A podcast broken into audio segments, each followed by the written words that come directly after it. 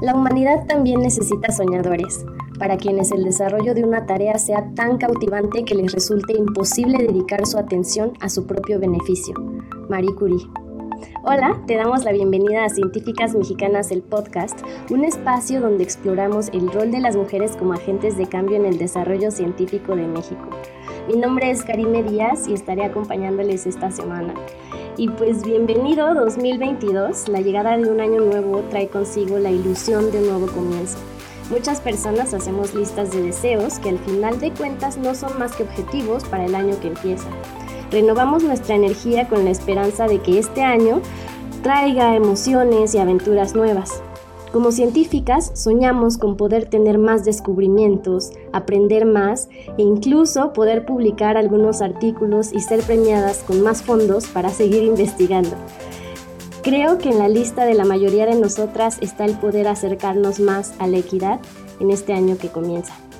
En el podcast Científicas Mexicanas estamos sumamente agradecidas por su preferencia y compañía en el año que terminó.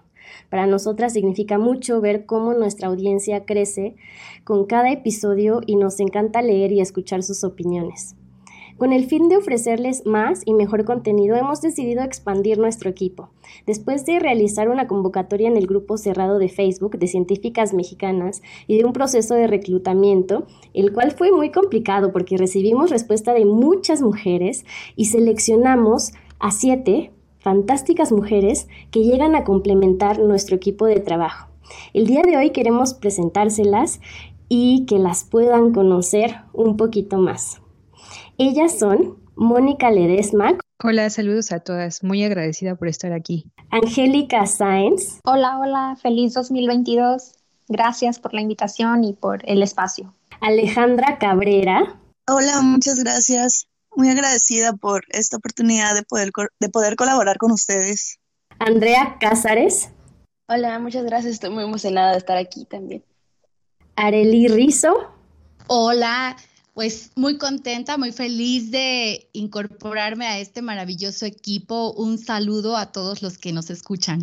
María Laguna. Hola a todas, feliz año. Estoy muy contenta de estar aquí participando con ustedes. Y Rosy Salgado. Hola, ¿qué tal? Eh, pues muy contenta de poder colaborar con ustedes. Eh, es un gustazo estar aquí. Oigan, pues una vez más, bienvenidas a todas. Me da muchísimo gusto poder tenerlas en este episodio. Pero para comenzar, me gustaría que cada una de ustedes se presentara y nos platicara un poquito de su experiencia profesional, si realizan alguna investigación y cuál va a ser su rol dentro del podcast.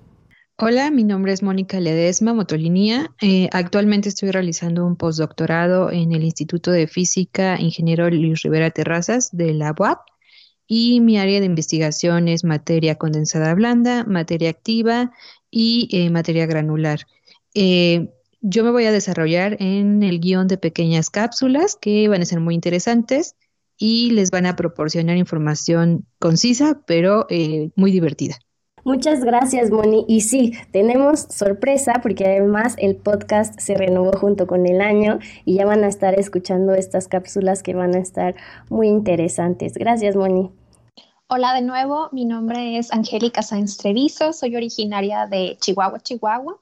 Tengo ah, ya casi cuatro años trabajando en, la ciudad de Los Ángeles. Actualmente estoy en, el, eh, en la Universidad de California, UCLA y trabajo en el cuarto limpio que se utiliza para la fabricación de pues, microchips, dispositivos eh, microelectrónicos, etc. Aunque actualmente no tengo una rama de investigación, sigo colaborando con mis colegas del Centro de Investigación en Materiales Avanzados que está en Chihuahua, siempre haciendo innovación en, estudiar nuevas composiciones químicas a escala nanométrica y mi rol en este podcast es como guionista. Y bueno, como Angélica también eh, se suma a este equipo porque tenemos a mexicanas representándonos en el extranjero. Angélica ahora también se suma a este equipo junto con otras compañeras que colaboran de manera remota con nosotras. Muchísimas gracias. Hola, pues yo soy Alejandra Cabrera Covarrubias, soy de Sinaloa y recientemente acabo de terminar mi maestría en diseño, en donde estuve eh, investigando, eh, bueno, mi investigación se enfocó en el, la fotografía de desnudo femenino, así como la objetivización y victimización de las modelos. Y dentro del podcast voy a colaborar con el diseño gráfico para el contenido visual que se va a realizar. Y nos encanta también que la ciencia pueda esta amalgama junto con el arte y la parte creativa es muy importante para nosotras. Muchas gracias. Hola, yo soy Andrea Cáceres Morales. Ah, bueno, actualmente soy estudiante de doctorado en el área de toxicología y trabajo con microplásticos que fueron recolectados de, de la atmósfera y lo que trato de ver es si la presencia de microplásticos puede generar un impacto en que se desarrollen de manera más frecuente enfermedades neurodegenerativas en humanos.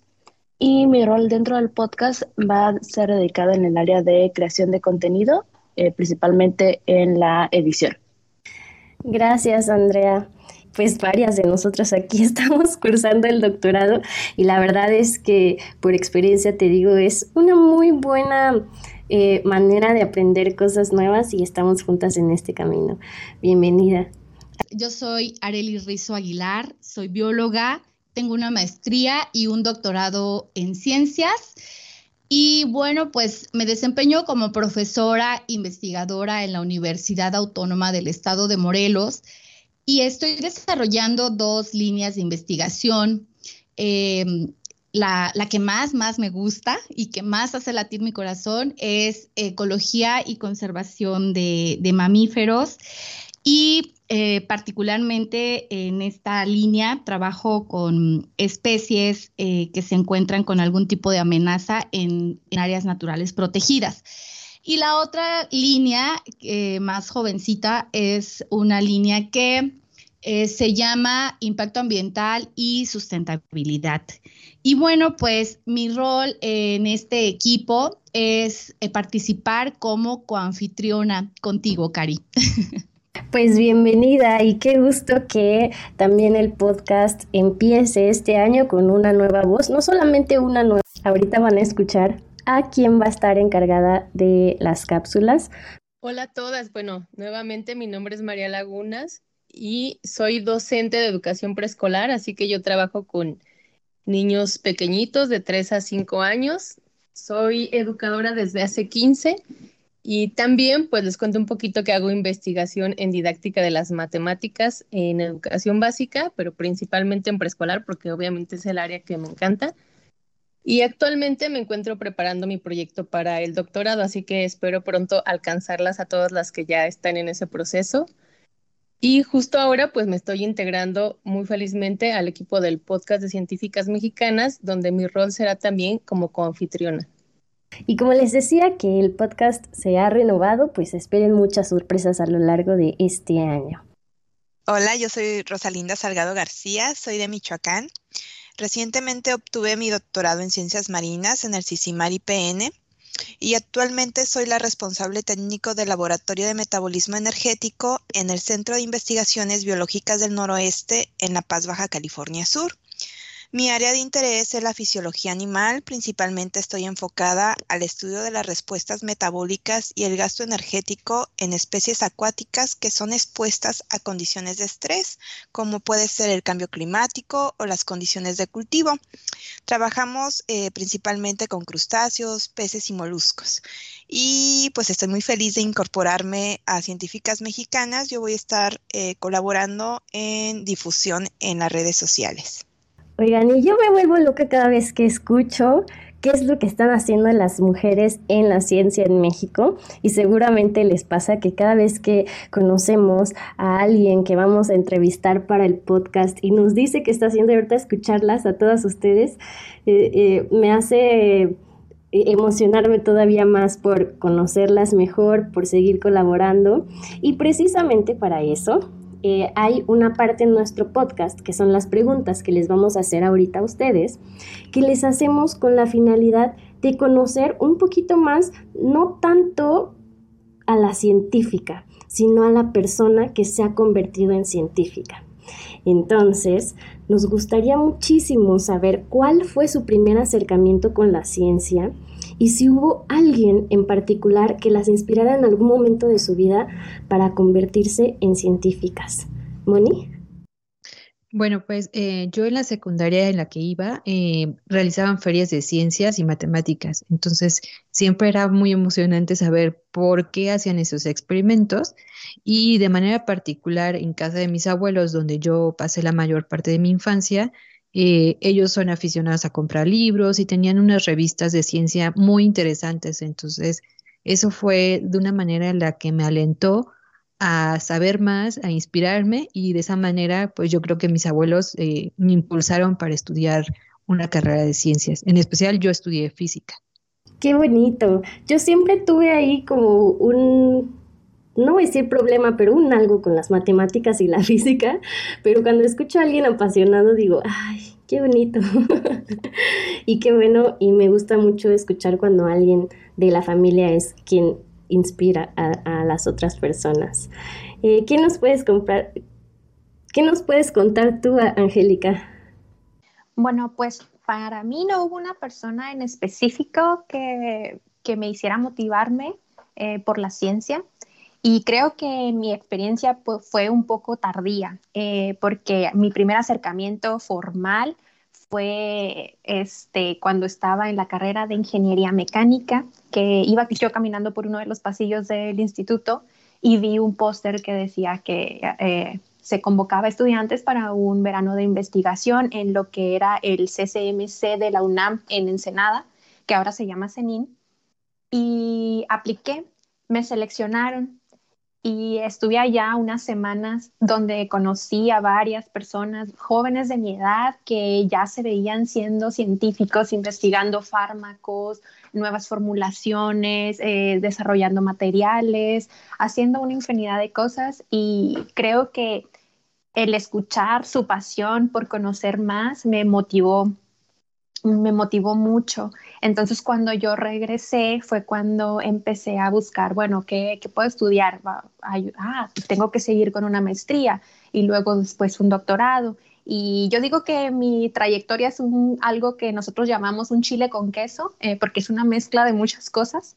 Eh, porque pues tengo una ingeniería, eh, una maestría en ciencias de manufactura avanzada y eh, un doctorado en ciencia de materiales. Entonces es como una combinación de muchas cosas y es por esa curiosidad de ir buscando y viendo nuevas oportunidades y, aprender nuevas cosas. Pero sí, eh, mi acercamiento creo que fue no como niña, sino ya como una persona adulta.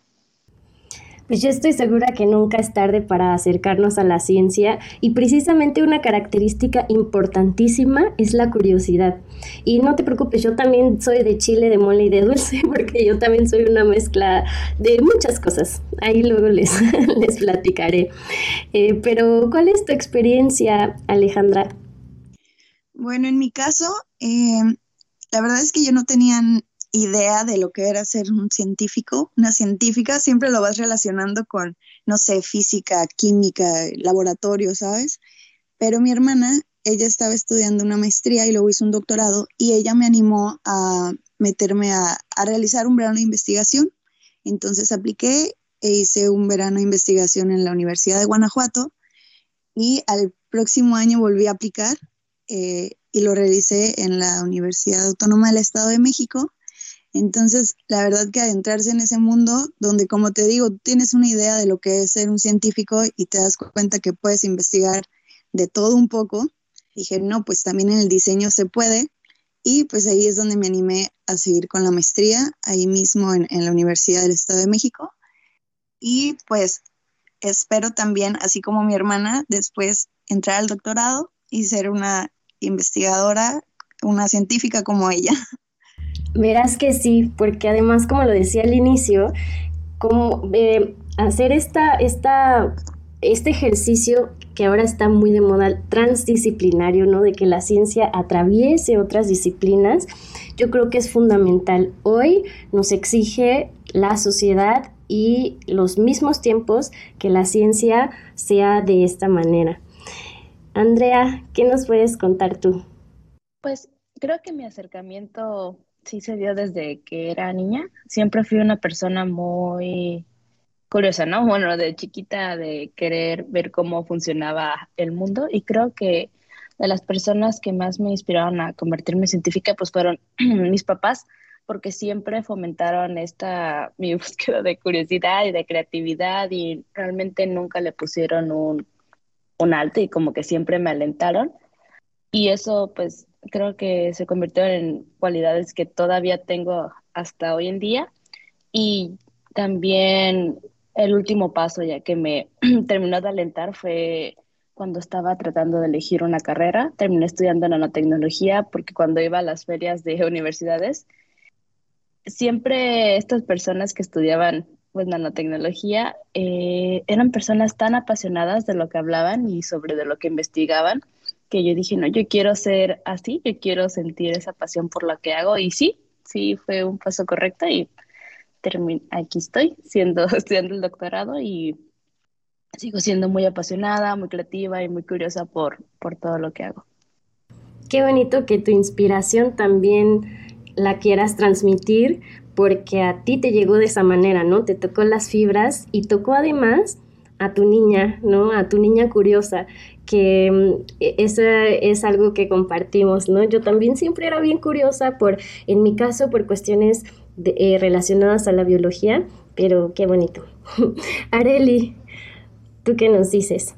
Pues que igual que mis compañeras que me han antecedido en el micrófono, eh, tampoco tuve un como, como querer ser científica desde, desde niña, no lo tuve claro, pero pues yo soy originaria de Veracruz y mi familia tiene mucha relación con, con el campo, mis abuelos, mis padres.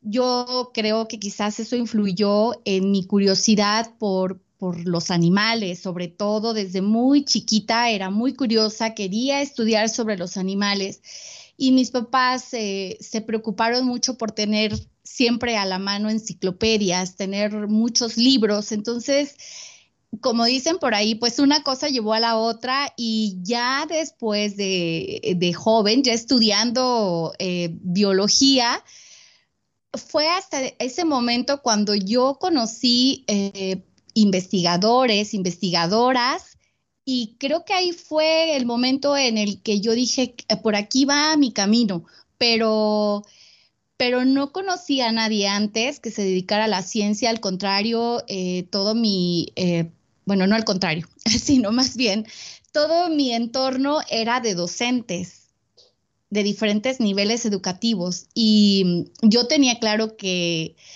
que no quería ser docente y terminé dando clases muy apasionadamente de ya de mi área, pero, pero también tenía muy claro que yo quería responderme muchas preguntas y, y ahí fue como aquí es, en la ciencia está mi camino, aquí es donde me voy a responder muchas cosas. Y así fue mi, mi, inicio en la ciencia. Gracias, Areli. A mí me gusta escuchar muchísimo las experiencias de las mujeres en la periferia, de cómo viven precisamente este acercamiento en lugares que a veces la ciencia parece que está tan lejana, ¿no? Y creo que muchas eh, al escucharte se identifican contigo. María. Pues yo igual que comparto también eh, con varias de mis compañeras que no tuve una experiencia temprana de pensar en hacer ciencia o algo relacionado con eso, sino que más bien ya como que en el proceso de ser estudiante, cuando estaba haciendo la licenciatura para ser docente de educación preescolar, me comencé a interesar muchísimo por la enseñanza de las matemáticas. Y de ahí pues empezaron a surgirme preguntas, inquietudes y pues como a tener mucha curiosidad por esta área, ¿no? sin ninguna conciencia de que podía encontrar en la investigación una herramienta para responderme todas esas preguntas, pero como decía Andrea, tienes de repente como que un apasionamiento por un tema, por un área y, y no paras, ¿no? Eso yo creo que todas nos identificamos un poquito con eso.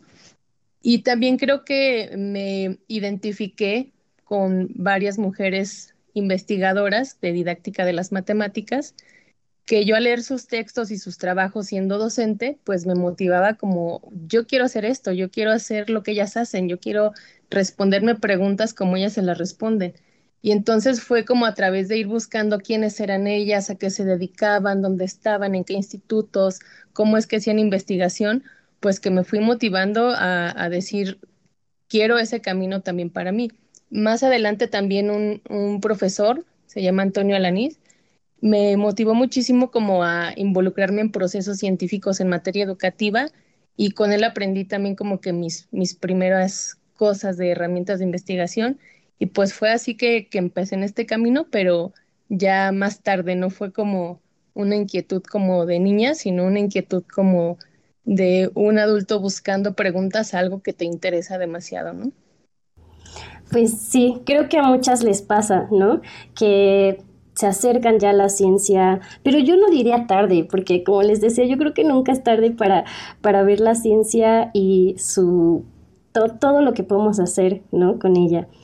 Em, y Rosy, ¿tú, eh, ¿cuál ha sido tu experiencia? Bueno, a mí me está pasando lo mismo que a mis compañeras. Me estoy identificando mucho con, lo que nos están eh, contando, sus primeros acercamientos a la ciencia. En mi caso, eh, yo desde muy pequeña tuve también esa curiosidad. Creo que la curiosidad ha sido la madre de nuestros sueños.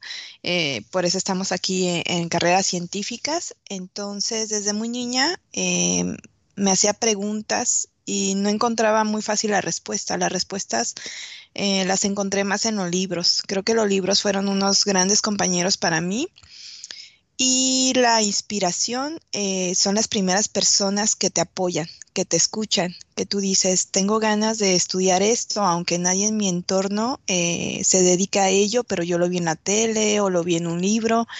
Bueno, y mi mamá eh, fue una de las principales personas que me apoyó a encontrar mi camino, porque fue la primera persona que me escuchó y me ayudó a encontrar un biólogo para que yo pudiera entrar actuar eh, directamente eh, con la carrera que yo había elegido.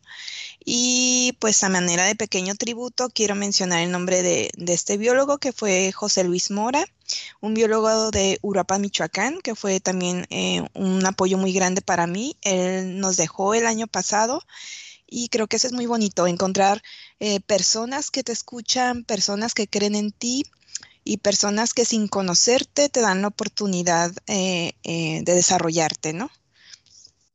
Eh, eso es lo que a mí me gustaría comentarles en esta ocasión. Gracias, Rosy. Y reconocer a todas las personas que nos hemos encontrado en el camino y que nos han tendido la mano para llegar al lugar en donde estamos, creo que es muy cálido. Y me quedo contigo, Rosy. ¿Qué es lo que más disfrutas de ser científica? Creo que la curiosidad, o sea, esa oportunidad que tenemos de seguirnos haciendo preguntas, pues básicamente a diario y tener la posibilidad de contestarnos esas preguntas y ayudar a otros a tener sus respuestas, ¿no? Es como una pequeña cadena, alguien te ayuda a ti a, satisfacer tu curiosidad y tú le vas a ayudar a alguien más eventualmente en el camino si tienes esa suerte.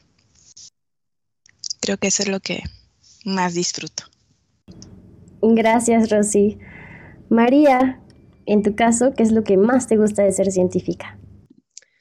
Pues yo también coincido con, con Rosy en que los momentos en que te encuentras, por ejemplo, a mí me pasa mucho que cuando estás como haciendo un proceso de investigación y de repente compartes estas preguntas, estas inquietudes o un poco de análisis con colegas, y te pones a pensar sobre eso y estás dándole mil vueltas de tuerca a una pregunta muy minuciosa y entonces empiezas a compartir estas ideas, puntos de vista, análisis y como que esos momentos en que estás ahí diciendo, wow, esto es realmente lo que me apasiona, poder como compartir, construir ideas, construir conocimiento, plantearte preguntas, poner el ojo en la cosa más mínima creo que es algo que, me motiva muchísimo y que es cuando digo, sí, esto me apasiona, esto me gusta y esto es lo que quiero estar haciendo.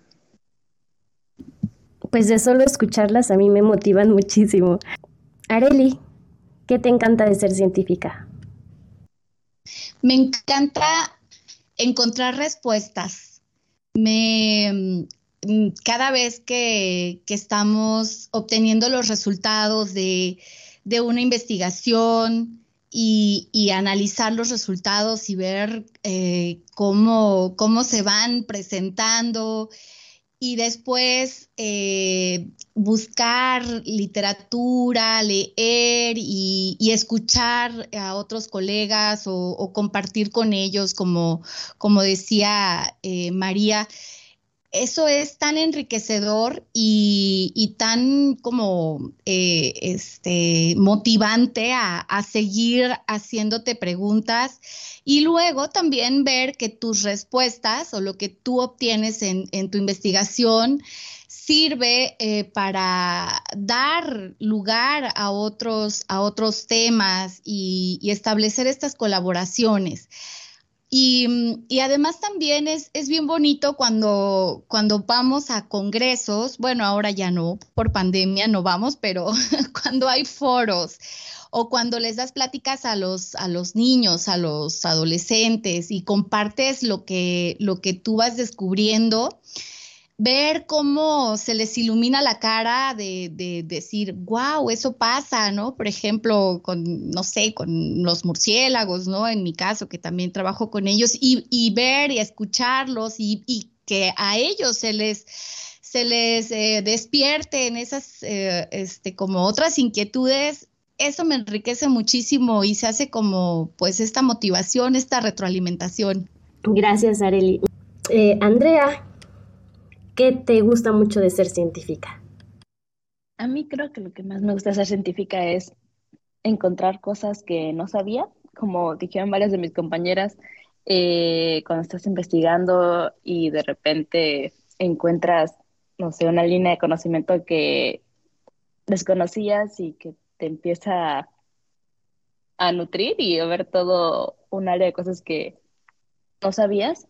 Y la otra que me gusta mucho es precisamente esto que estamos haciendo, eh, o sea, eso que encontramos, poder dárselo a la sociedad y que la sociedad pueda convertirlo en algo que pueda usar, en algo que le guste, ya sea una aplicación o como dijeron otras de mis compañeras, simplemente darles el conocimiento a los, a los niños y ver cómo se iluminan sus caras, eso me gusta mucho.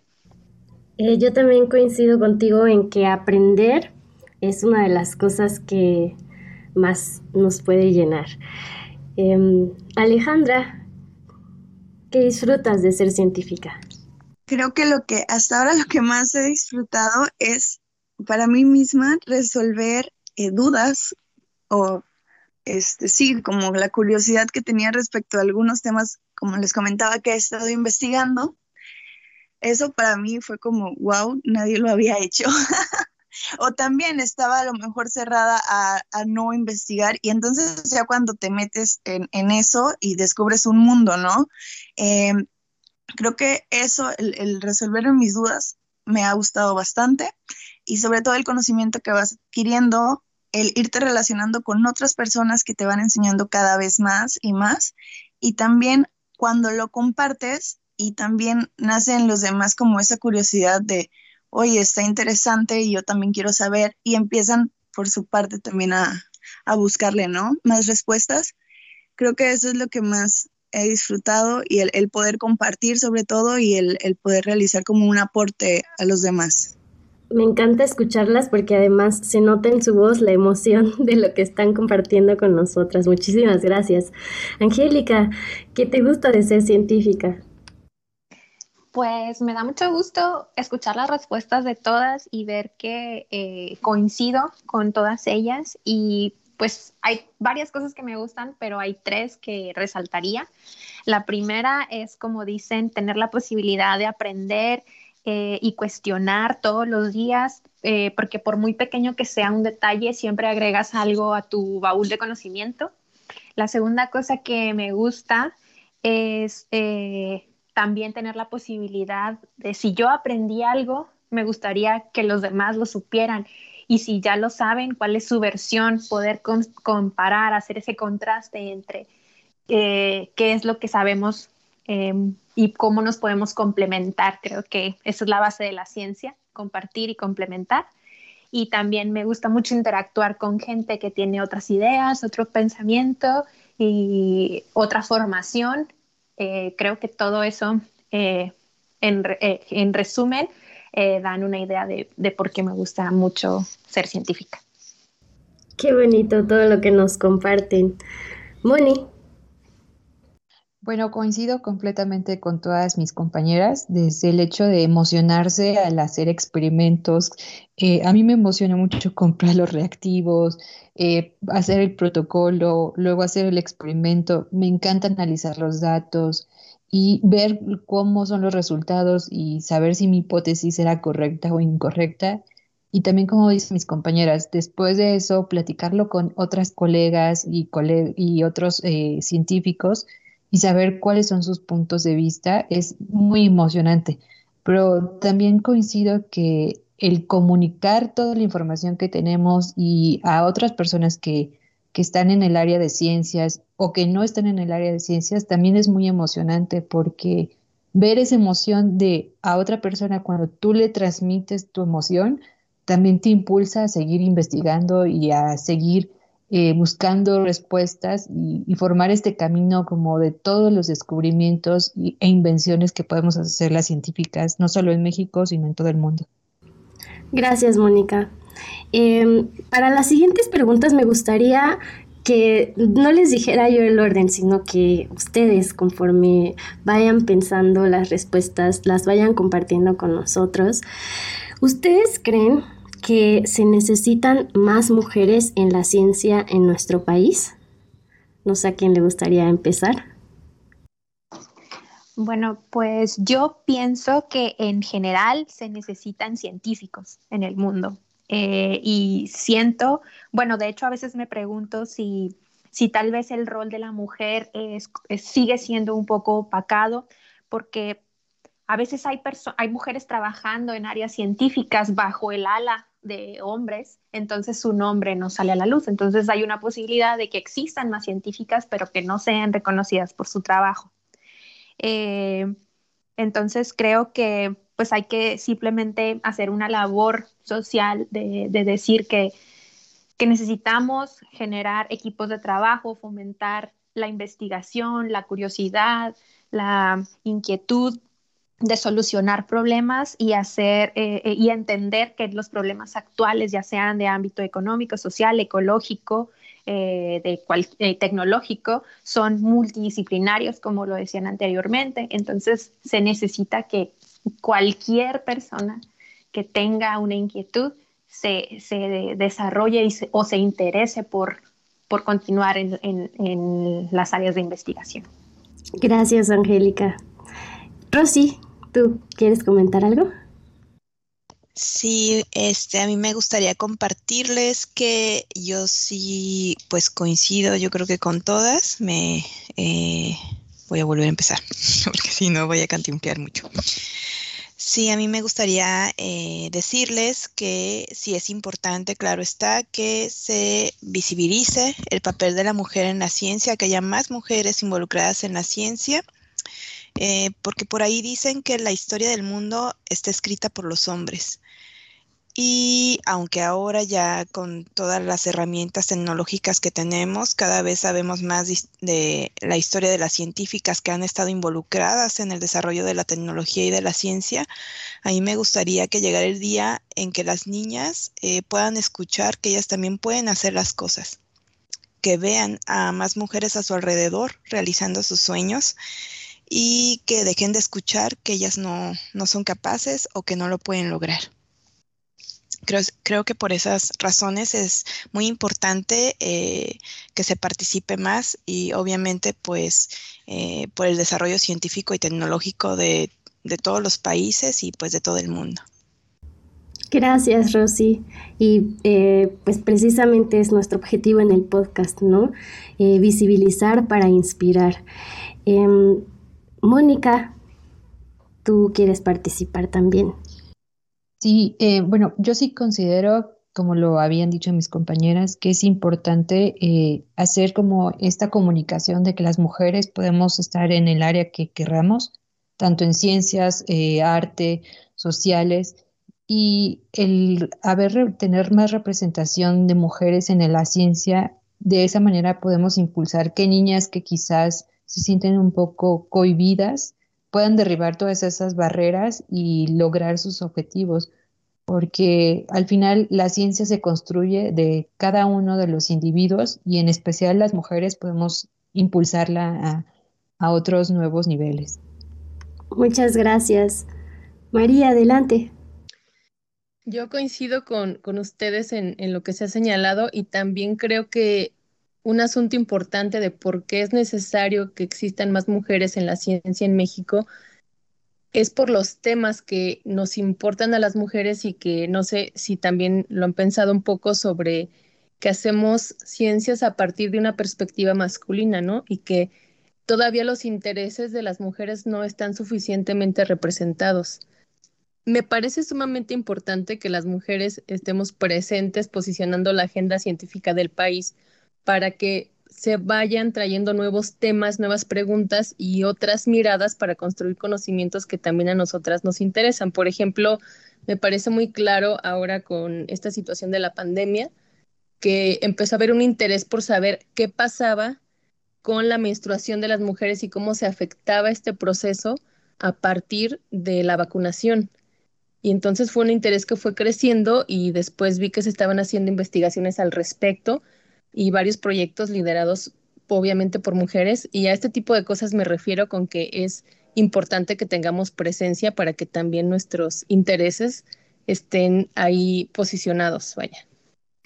Gracias, María. Y yo creo que apuntaste algo bien importante. Bueno, eh, varias de ustedes lo apuntaron, que la ciencia hasta ahora tiene un gran sesgo y romperlo o dejar ese sesgo es fundamental. Em, ¿Quién más falta? Areli. Adelante, adelante.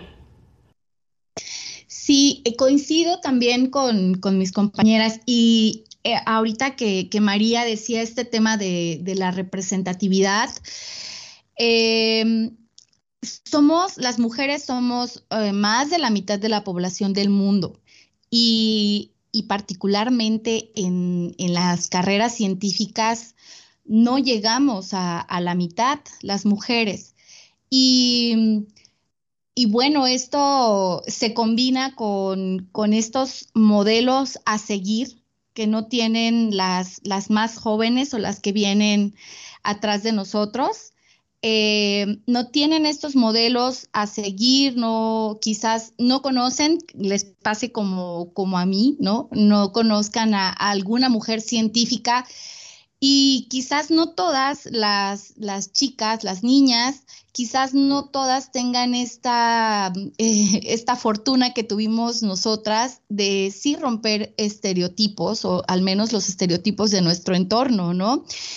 Y quizás sin darnos cuenta, al estar representándolas, eh, les, las estamos motivando, les estamos dando un mensaje de si puedes, ¿no? Si yo pude, tú también, tú también puedes. Em, y también creo que estos, eh, siguiendo con esta idea de los, de los modelos a seguir más allá de, la ciencia, las aplicaciones. Eh, recuerdo, tengo muy presente cuando en este grupo cerrado de Facebook que tenemos de comunidad científicas, de científicas mexicanas, hay varias compañeras que, han hablado sobre estos, em, cómo están diseñados los vehículos, cómo están diseñados los asientos, los cinturones de seguridad, las bolsas de aire y, que están diseñados para los hombres, con medidas para los hombres que no están considerando el tener eh, desarrollados las glándulas mamarias, ¿no? Como nosotras, como las mujeres. Y eso pareciera algo superfluo, pero no lo es. Tiene, tiene impactos muy importantes en, nuestra salud, en nuestra comodidad, en, fin, ¿no? Es, y, esas, esas, eh, esa representatividad de las mujeres impactaría también allí en la industria automotriz por citar un ejemplo, ¿no? Entonces, creo que, que eso es como eh, una de las tantas cosas en las que yo creo que necesitamos cada vez que más mujeres se incorporen en todos lados, no solamente en la ciencia, pero, pero bueno, hay muy poquitos científicos en el mundo, entonces pues también necesitamos más científicos. Gracias, Areli.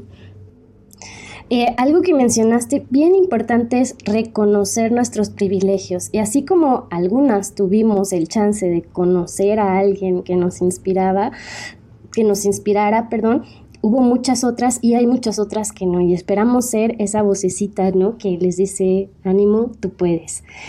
Alejandra. Bueno, pues coincido totalmente con lo que han comentado.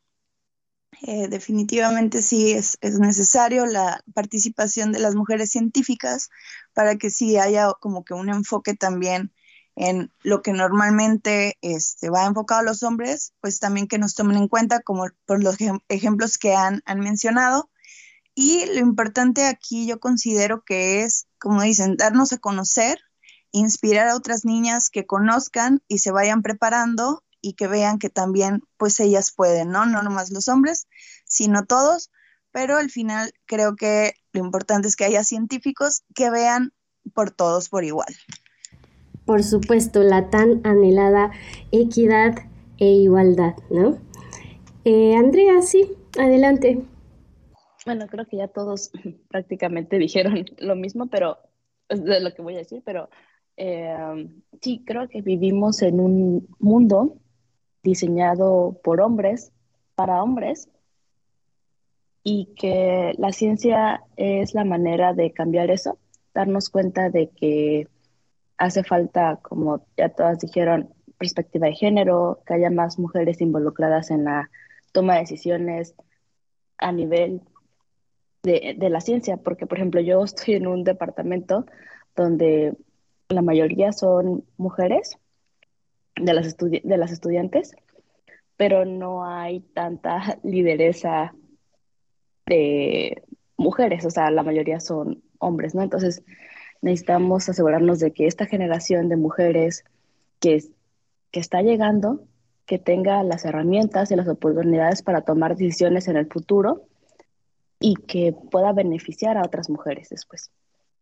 Por supuesto, creo que todas coincidimos en que hacemos falta no solamente en el ámbito científico, sino ocupar esos espacios que se nos han negado de manera histórica, ¿no? Eh, en ese sentido, ustedes han tenido obstáculos en su carrera científica o detectan algún problema en el sistema científico mexicano que haya estado como cercano a ustedes. No sé a quién le guste participar. Eh, yo personalmente en la licenciatura tuve una situación en la que emocional, física y mentalmente me vi un poco y eh, aunque no lo platiqué directamente con mm, la institución en la que estaba haciendo la licenciatura, yo sí considero que hace falta como eh, el apoyo al tratamiento de trastornos de personalidad, de enfermedades mentales, apoyo a toda esa parte donde el estudiante o la estudiante está inmersa en un problema personal y quizás no tiene con los como la red de apoyo con quien hablarlo y, tratarlo. Y en cuanto al sistema científico mexicano, eh, sí creo que es importante eh, atender los casos de de violación de derechos, en especial el acoso laboral y sexual a, las estudiantes, eh, porque está presente y lamentablemente eh, el mismo sistema es el que encubre a estos violentadores. Entonces, sí considero que es importante alzar la voz, eh, a entender a las víctimas, escucharlas y apoyarlas para que puedan salir adelante sin ser revictimizadas nuevamente. Muchas gracias por compartir, Moni, tu experiencia. Y mm, sin duda yo creo que desde esta comunidad también em, podemos decir y podemos experimentar el que no estamos solas, que siempre habrá alguien que nos tienda una mano, siempre habrá alguien que nos quiera escuchar y apoyarnos. Gracias, Moni. Ah, creo que eh, en mi caso, uno de los mayores obstáculos que he tenido, y tal vez tenga que ver mucho con la pregunta anterior, ¿no? Ha sido yo, por ejemplo, yo misma he sido mi mayor obstáculo, o sea, en el sentido de mis inseguridades, de yo sentir que tal vez no era suficientemente capaz. Y esto creo que también viene a de que eh, se ha idealizado mucho la figura de, del científico, de que pensamos que tal vez es imposible llegar a ser un científico o de qué se necesita para ser un científico, cuando realmente cualquier persona que, haya, que haga ciencia ya es un científico y cuando lo ves desde esa perspectiva creo que es un poco más sencilla y darte cuenta de que ese camino al que estás aspirando ya estás ahí, ya eres una persona que está haciendo ciencia y ya con eso es suficiente. Y el otro problema que yo siento que en el problema, el sistema científico eh, actualmente es un sistema machista y además bastante, eh, ¿cómo decirlo? No hay suficiente espacio para nosotros, la nueva generación que estamos haciendo. O sea, eh, uno quiere estudia, se prepara y luego que no, no hay suficientes plazas en la academia o suficientes fondos para que puedan sustentar a los nuevos investigadores y científicos que están que se están desarrollando. Ay, eso eh, apenas tuve una muy mala experiencia de precisamente de lo que estás mencionando Em, porque son muy pocas o casi nulas las oportunidades y las pocas que existen, la mayor parte de las veces son mal pagadas, ¿no? Y eso amenaza constantemente a la comunidad científica. Gracias, Andrea. Sí, a mí me gustaría comentar que, bueno, en, mi caso particular me siento un poco afortunada porque no he pasado por eh, situaciones de acoso que, que, muchas amigas sí han pasado y creo que esta es una buena oportunidad para eh, también comentarlo, ¿no? Que muchas veces eh, estos casos de acoso pues son tomados como algo no serio porque muchas veces involucran a científicos hombres que son muy reconocidos o que aportan mucho a sus instituciones en cuanto a productividad, ¿no? Y eso es algo que, que sí es un problema muy grave porque lo he visto eh, a lo largo de, pues, de varios años con muchas amigas que han pasado por este tipo de situaciones. En mi caso fue más en el tema laboral porque yo sí me enfrenté a, a estar capacitada para un puesto en donde se me dijo que, que ellos estaban conscientes de que yo era capaz de hacerlo y que tenía toda la, formación para lograrlo, pero que ese puesto iba a ser para un hombre, que estaba diseñado y pensado para que lo realizara un hombre. Eh, afortunadamente pues eso no me dio para abajo, yo seguía haciendo mi trabajo y demostrando pues de que sí podía eh, lograrlo y que somos realmente iguales en cuanto a capacidades, ¿no? Entonces, en cuanto al sistema, creo que eh, uno de los principales problemas es que la ciencia eh, no está visible para nuestros niños. Creo que es más del lado educativo que muchos niños no escuchan nada sobre ciencia hasta que ya tienen una edad avanzada, ya, ya hasta la adolescencia si tienen pues buena suerte y creo que ese es uno de los errores más graves que estamos, creo yo, cometiendo como país. Gracias, Rosy. Y también mencionas temas bien importantes, ¿no? Toda la cuestión de las violencias que existen en las instituciones y también de cómo es que podemos seguir incluyendo a las infancias y mejorando también las habilidades de divulgación para que se acerquen a la ciencia. Gracias, Rosy. Yo tengo como tres principales, eh, pues como tres principales problemas desde, desde mi perspectiva, desde mi experiencia. Y una es, eh, o la que pongo en primer lugar, es la falta de espacios laborales, que ya una de, las que me antecedió lo comentó. Em, eso realmente eh, puede causar muchísima frustración, mucha eh, como desesperación porque tocas muchas puertas o envías tu currículum a muchos lugares. Em, y no, no, se abren esas puertas, ¿no?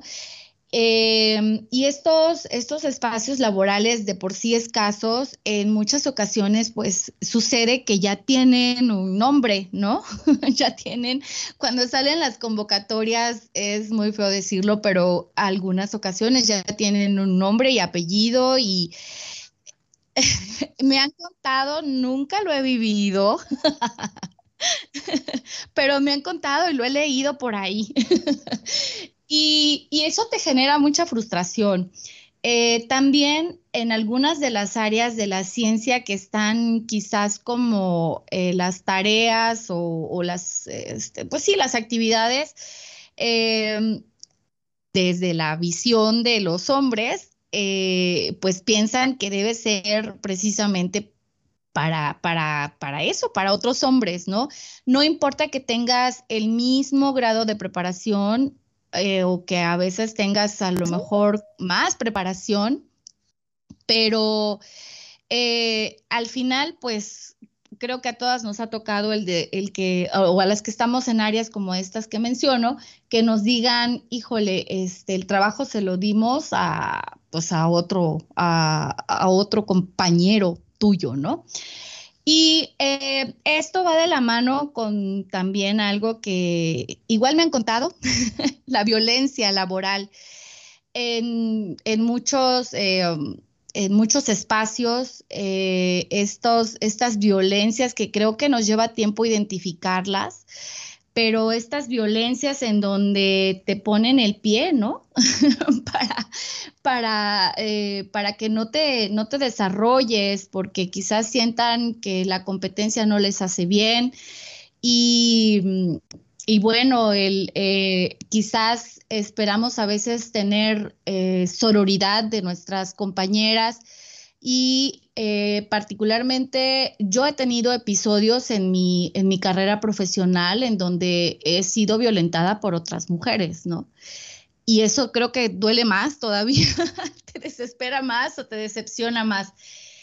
Y por último, el, eh, en mi punto que veo también muy conflictivo ya en el desempeño de tu carrera, científica es este sistema en el que pareciera que nunca es suficiente y tienes que estar produciendo constantemente y cada vez los, los estándares mucho más altos.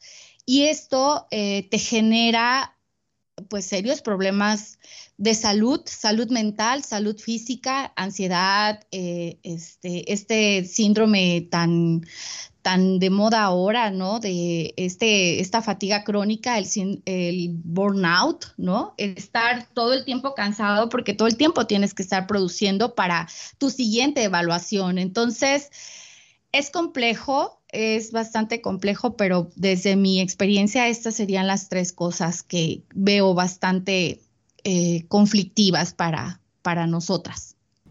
Gracias, Areli. Y me diste una idea para un próximo episodio, hablar precisamente de la sororidad, ¿no? De la tan anhelada sororidad, que por ahí alguna amiga dice que la sororidad finalmente es un pacto político. Y cuando recordamos que lo personal es político, entonces ahí se vuelve más complicado un poquito de comprender. Eh, este, este, esta palabra que, como dices, a veces duele mucho, ¿no? El hecho de ser traicionada por otras mujeres.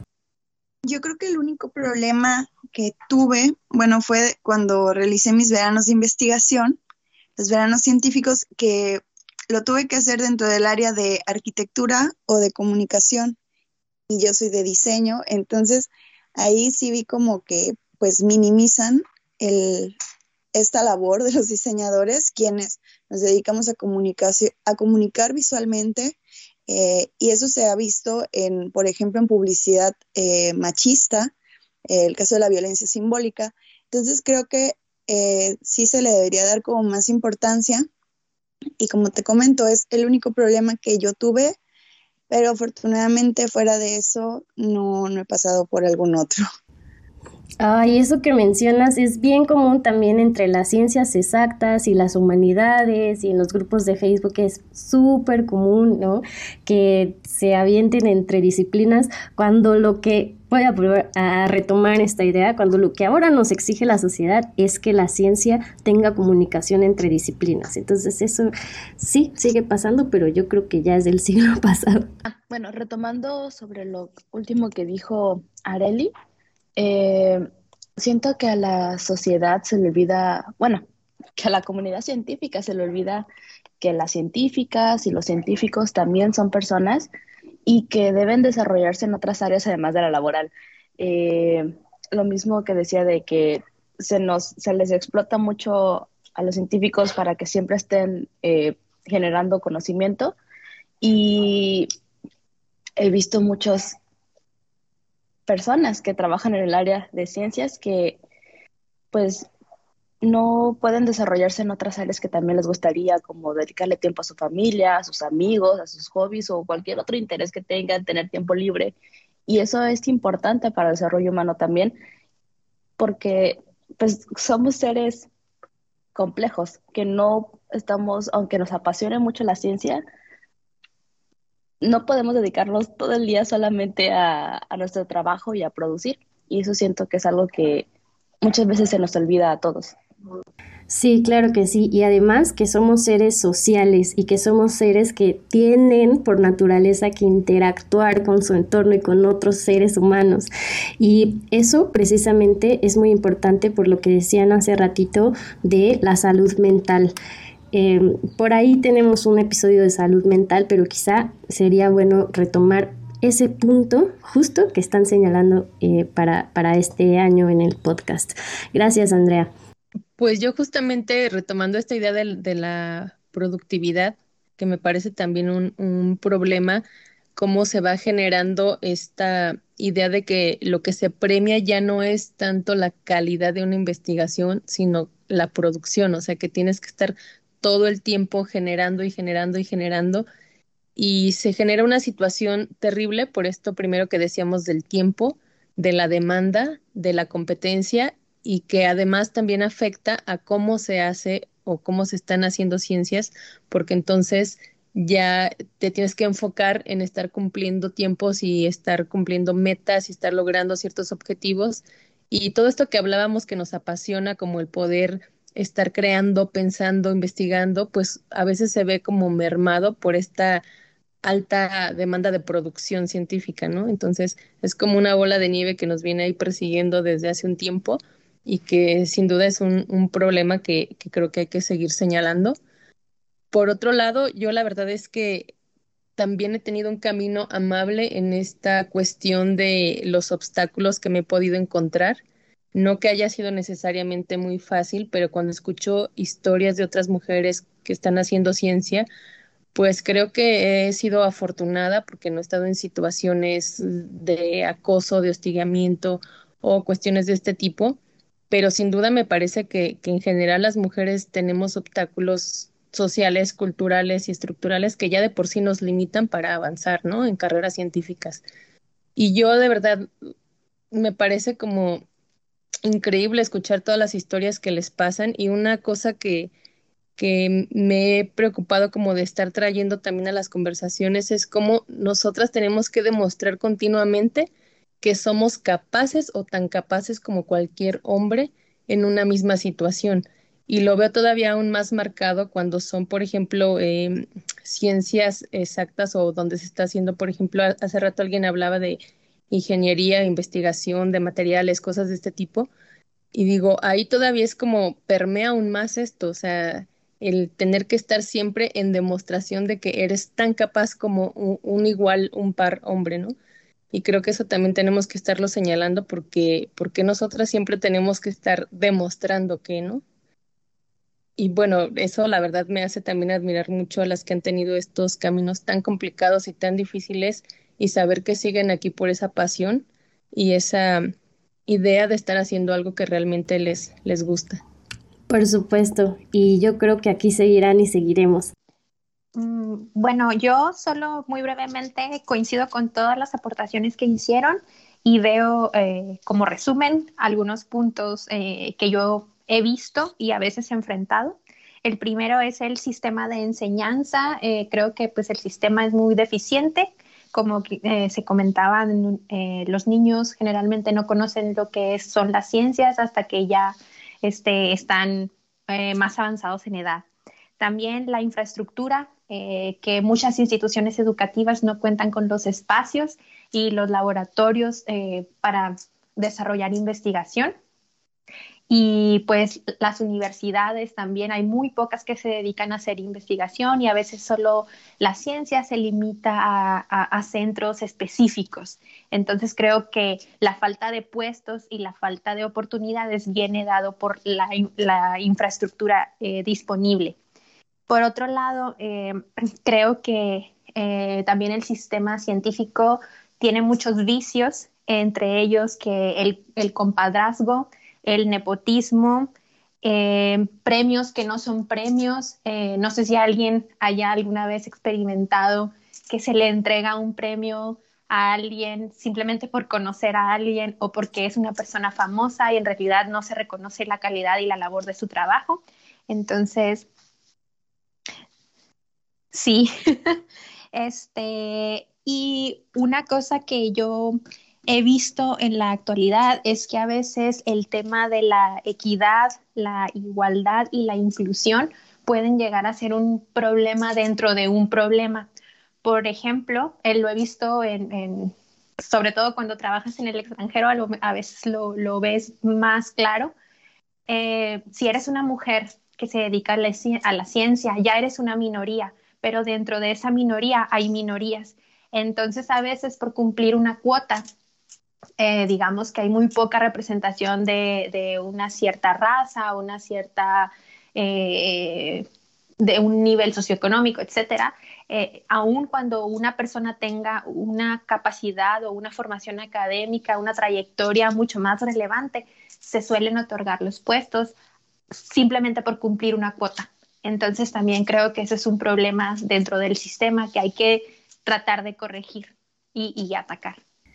Gracias, Angélica. Qué buena recapitulación has hecho de todos los comentarios aquí vertidos y además ilustra perfecto la problemática del sistema científico en México.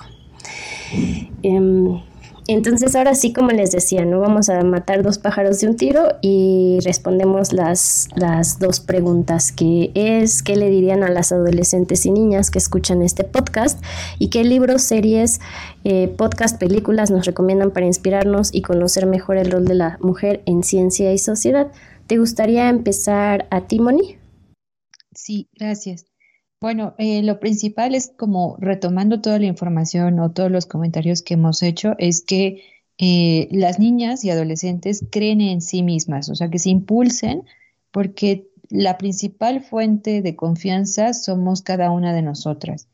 Y también crear una red de apoyo con otras compañeras, eh, buscar otros referentes científicas, profesionistas y, como ya se mencionó, que la sororidad sea crucial en nuestras relaciones personales y laborales porque al final somos una minoría dentro de ciencias y la única manera en cómo podemos tener ese apoyo es entre nosotras y creando esta red que puede ser invencible a, niveles eh, inimaginables. Y bueno, a mí me gustaría eh, recomendar un podcast que está conducido por dos eh, chicas, Leonora Milán y Alejandra Medrano, que ellas tienen un podcast de Mandarax donde pues te tratan temas, al igual que científicas mexicanas, desde ciencias sociales y, responden dudas como quizás eh, en el ámbito de, eh, de ciencias. Y de libros, bueno, hay un libro que no está tan relacionado con la ciencia, pero me gusta mucho, que es Mala Feminista, de Roxana Gay, que me muestra que no solo el rol de la mujer en la sociedad está dado a través de, esta cultura eh, machista, sino también de las expectativas como mujer que tenemos que cumplir en la misma sociedad. Gracias, Mónica. Em, Angélica, ¿te gustaría darnos tu mensaje y tus recomendaciones? Sí, Pues yo le diría a todas las niñas que, y mujeres que nos escuchan que siempre cultiven su curiosidad y cualquier habilidad que tengan además de que cultiven el pensamiento crítico y que no se queden con la primera idea o el primer dato que lean, eh, que exploren y que, que valoren que, quiénes son eh, para que pues puedan seguir avanzando. Si, como, como decía Mónica, eh, pues hay que valorarse uno mismo pues para, para saber y, fomentar quiénes somos como individuos y poder ser exitosos. Em, yo, por el lado de las recomendaciones, eh, a mí en lo particular me emociona y apasiona mucho la historia de la ciencia. Con ello he aprendido la manera en la que se mueven y se conservan los grandes grupos de investigación en el mundo. Y creo que mucho de ello depende del árbol genealógico científico, es decir, de dónde, dónde estudiaste, con quién estudiaste. Y, por ello les puedo recomendar este, un libro que, que me gusta mucho que se llama El libro eh, perdón, se llama En busca del gato de Schrödinger, de John Grieving, eh, donde van a ver historia de la ciencia y, aprender datos curiosos de cómo la mujer ha ido siendo eh, mermada dentro de, este campo. también ah, hay una página que me cambió la vida, la descubrí cuando di clases hace muchos años, que se llama, no sé si la conozcan, se llama librosmaravillosos.com no la conozco, pero ya estoy anotando las recomendaciones. Bueno, es esa página se lo recomiendo a cualquier persona. Eh, son personas dedicadas a traducir libros de otros idiomas, en particular del ruso, el inglés y no me acuerdo qué otro, pero hay muchos, muchos libros y son de libre acceso. Eh, allí está este libro que les recomiendo de En busca del gato de Schrödinger y también hay otro libro que, que se llama El mundo y sus demonios de Carl Sagan también habla un poco acerca del pensamiento crítico y la historia de la ciencia. Eh, además de otros libros de matemáticas, en, realidad de muchas áreas de, la ciencia y la ingeniería que les puede interesar. Y hay un podcast que a mí me voló el cerebro, me gusta mucho, es dirigido por dos científicas argentinas, se llama Contemos Historias.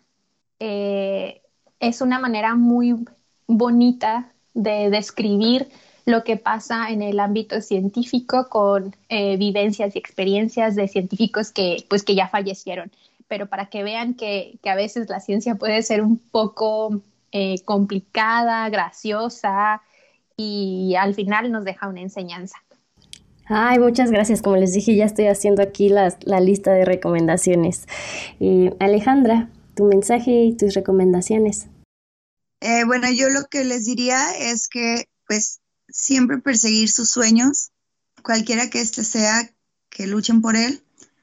Y en el caso de que si quieren dedicarse pues a la investigación, si quieren ser científicos, creo que pues comenzar primero por, por cuestionarse, ¿no? Este, hacer sus propias, eh, resolver sus propias curiosidades, intentarlo con esta arma que tenemos, que el Internet, que es bueno, muchos tenemos acceso, creo que se puede empezar por ahí. Este, y también aprovechando las redes para ir acercándose a personas que los puedan llevar, los puedan llevar a, tener un acercamiento más con la ciencia.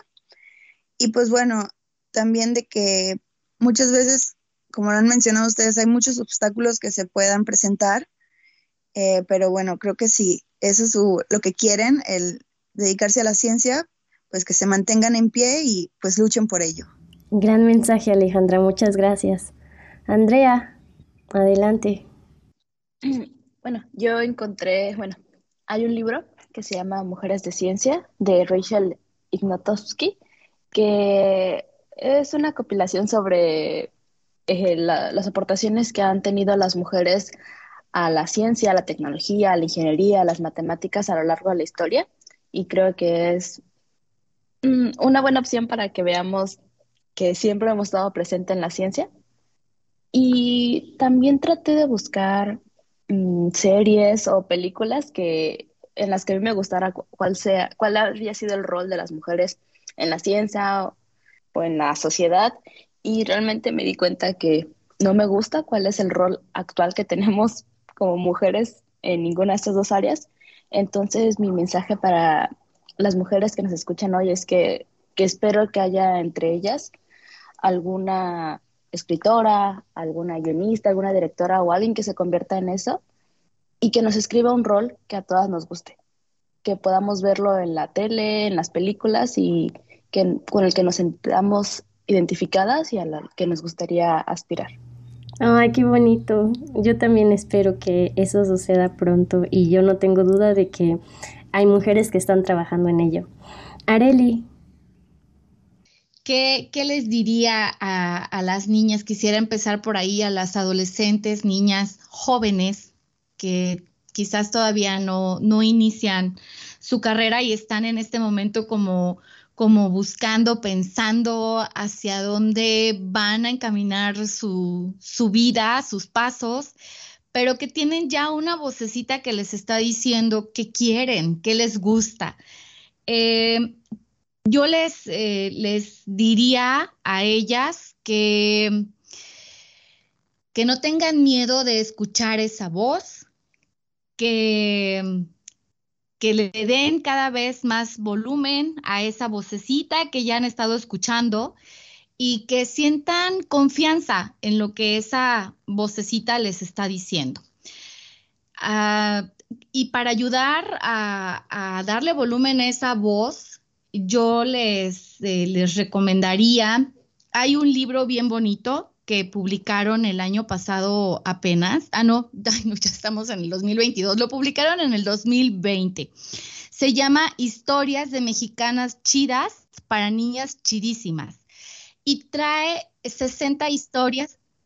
Eh, sí, está una, eh, un libro bien bonito con ilustraciones muy bonitas, unos dibujos padrísimos y trae 60 historias de mujeres en diferentes áreas, no necesariamente de la ciencia, o sea, trae historias de mujeres en, el, en, la medicina, en el deporte, en la cocina tradicional, en la biología, em, este, bueno, en todas las áreas. Y está bien bonito.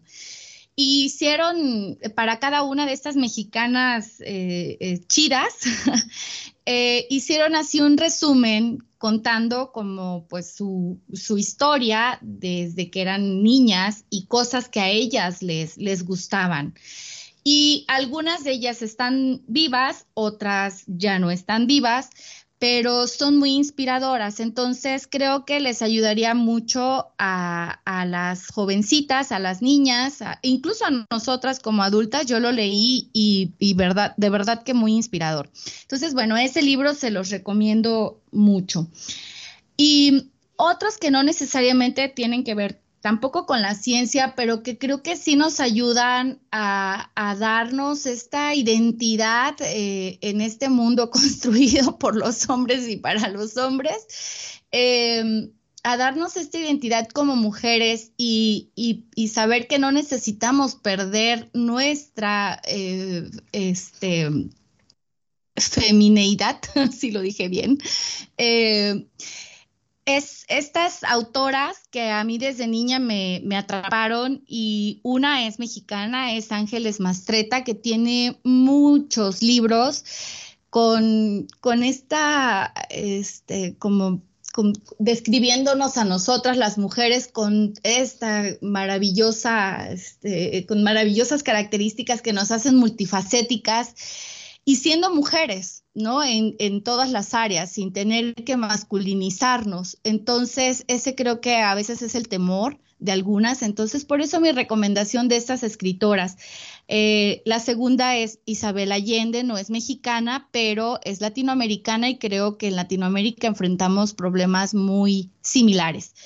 Eh, entonces, bueno, eso es con los libros y de podcast. Eh, hay uno que yo empecé a, escuchar a partir de una entrevista que le hicieron justamente aquí en este podcast de científicas mexicanas a Lorena Aguirre, que tiene un podcast que se llama Con Amor, carajo.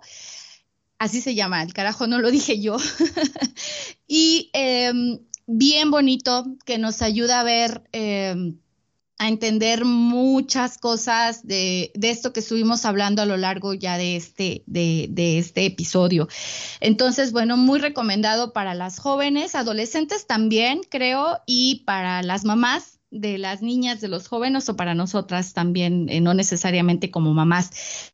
Y series, hay muchas, pero dos creo que les llamaría mucho la atención a, a estas jóvenes y adolescentes, una que se llama Anne with E y em, Las cosas por limpiar.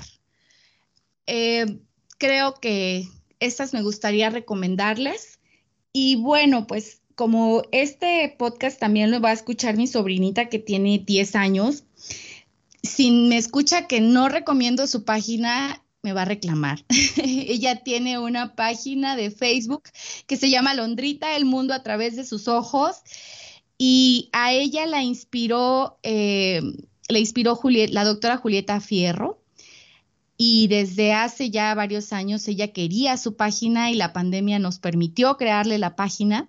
Así que es una niña diciendo y haciendo cosas de niña, pero de una niña que tiene muchas curiosidades y entonces, bueno, pues por supuesto que la súper recomiendo. Gracias, Areli. Yo soy fan de todo el contenido de Alondrita, la verdad, muy recomendada. Eh, María, adelante. Me encantan todas las recomendaciones que han estado que han estado haciendo y también estoy tomando nota de todo. Espero no se me pase nada espero que nos dé tiempo también de, explorar todas las recomendaciones.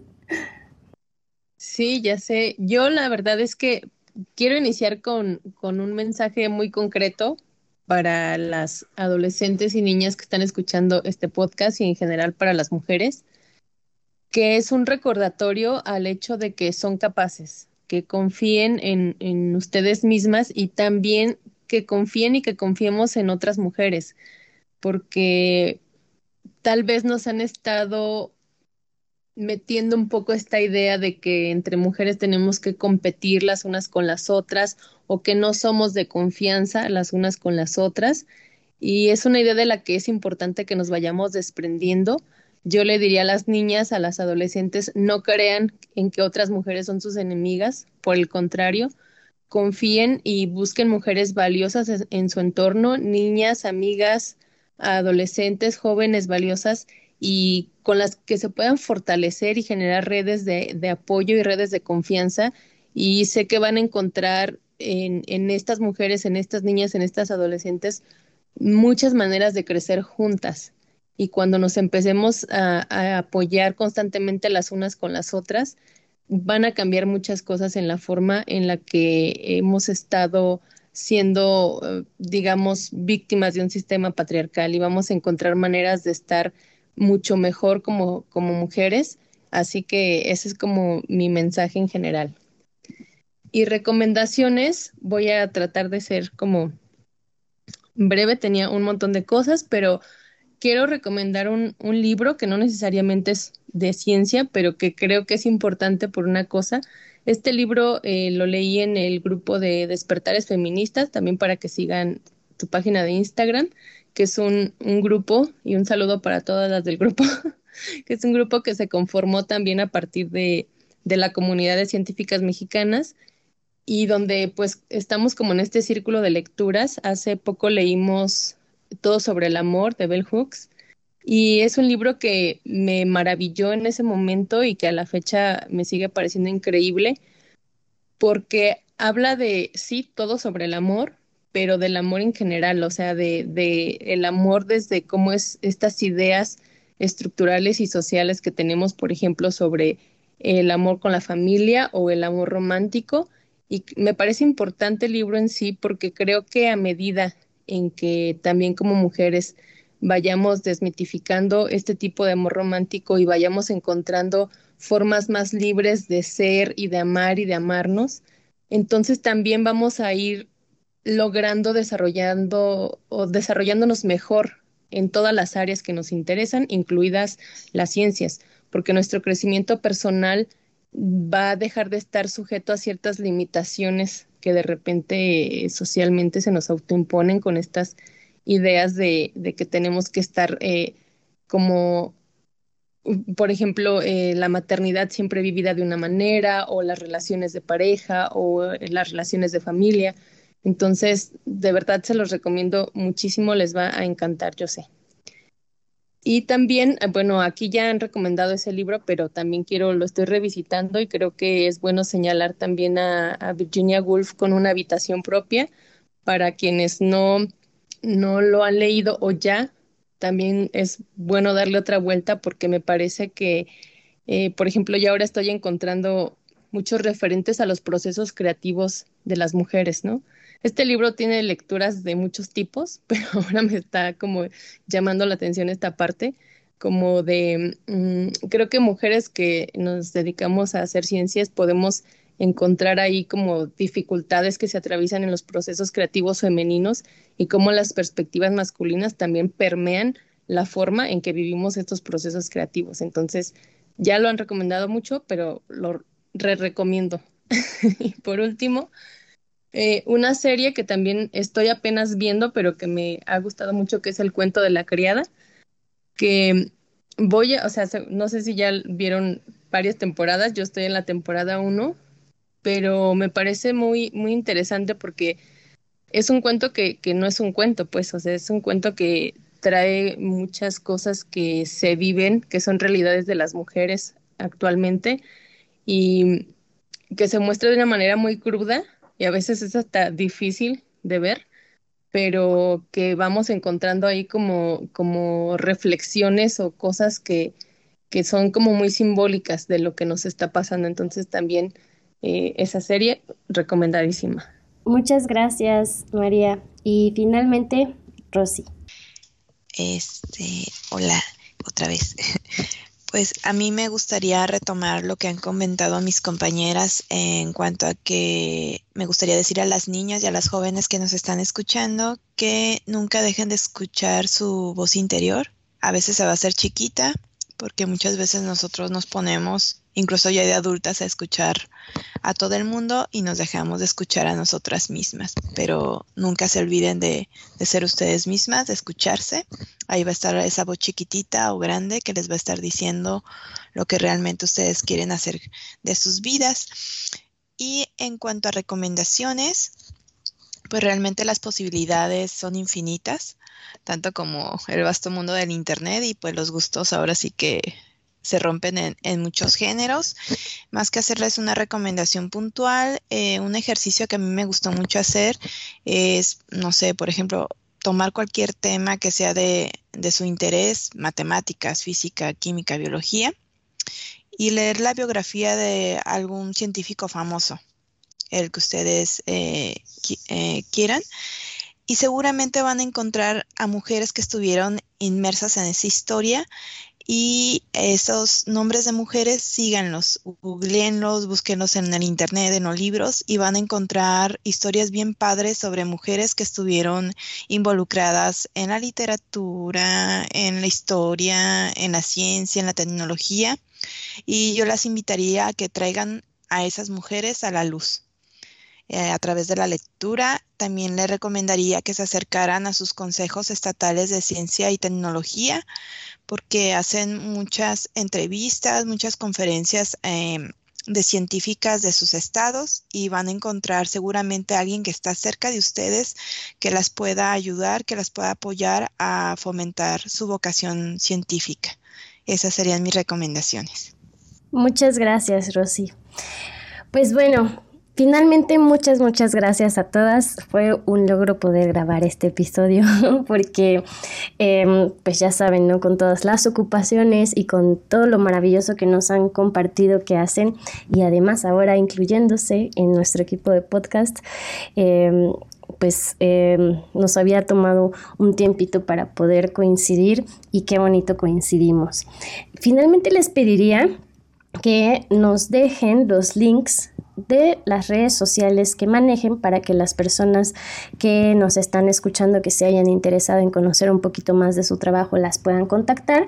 Los vamos a dejar en las notas del programa y una vez más, muchísimas gracias a todas por estar aquí.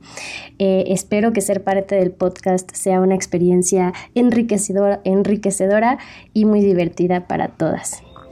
Y bueno, pues les recordamos que nos sigan en redes sociales, en Instagram y Twitter nos pueden encontrar como arroba científicasmx y en Facebook estamos como científicas mexicanas. Si tú también eres científica mexicana, te invitamos a unirte a nuestro grupo privado de Facebook llamado Comunidad Científicas Mexicanas para que estés atenta de todas las iniciativas que estamos realizando. También te dejamos los links en las notas del programa.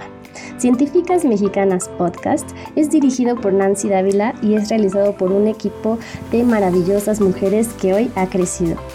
Aranza Zucarmona, Tania Castañeda, Alicia Mier, Abril González, Laura Patricia Flores, Mónica Bledesma, Angélica Sáenz, Alejandra Cabrera, Andrea Cázares, Areli Rizo, María Laguna, Rosy Salgado y Karime Díaz. Muchas gracias por darte este espacio con nosotras y nos escuchamos en el próximo episodio.